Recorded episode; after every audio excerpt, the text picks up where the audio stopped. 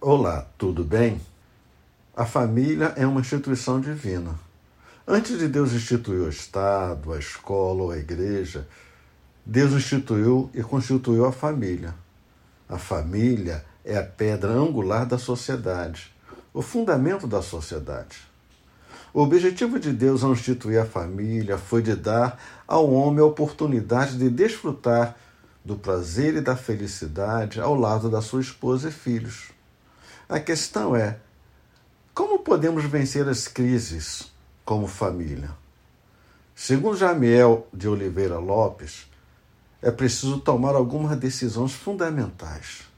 Deixe Cristo ser Senhor absoluto do lar. Mantenha a palavra de Deus como regra de fé e prática. Não aceite o padrão de normalidade estabelecido pela sociedade. Ensine valores morais e espirituais aos filhos. Realize o culto doméstico. Dedique tempo para a família. Seja um exemplo em casa.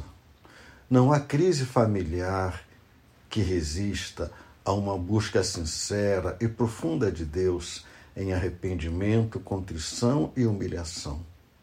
Deus, que é o Criador da família, é poderoso para criar algo novo e especial em sua família se você o buscar de todo o seu coração, com toda a intensidade de sua alma. Leia a Bíblia e faça orações. Pastor Luiz Carlos da Igreja Presbiteriana de Jardim Esperança.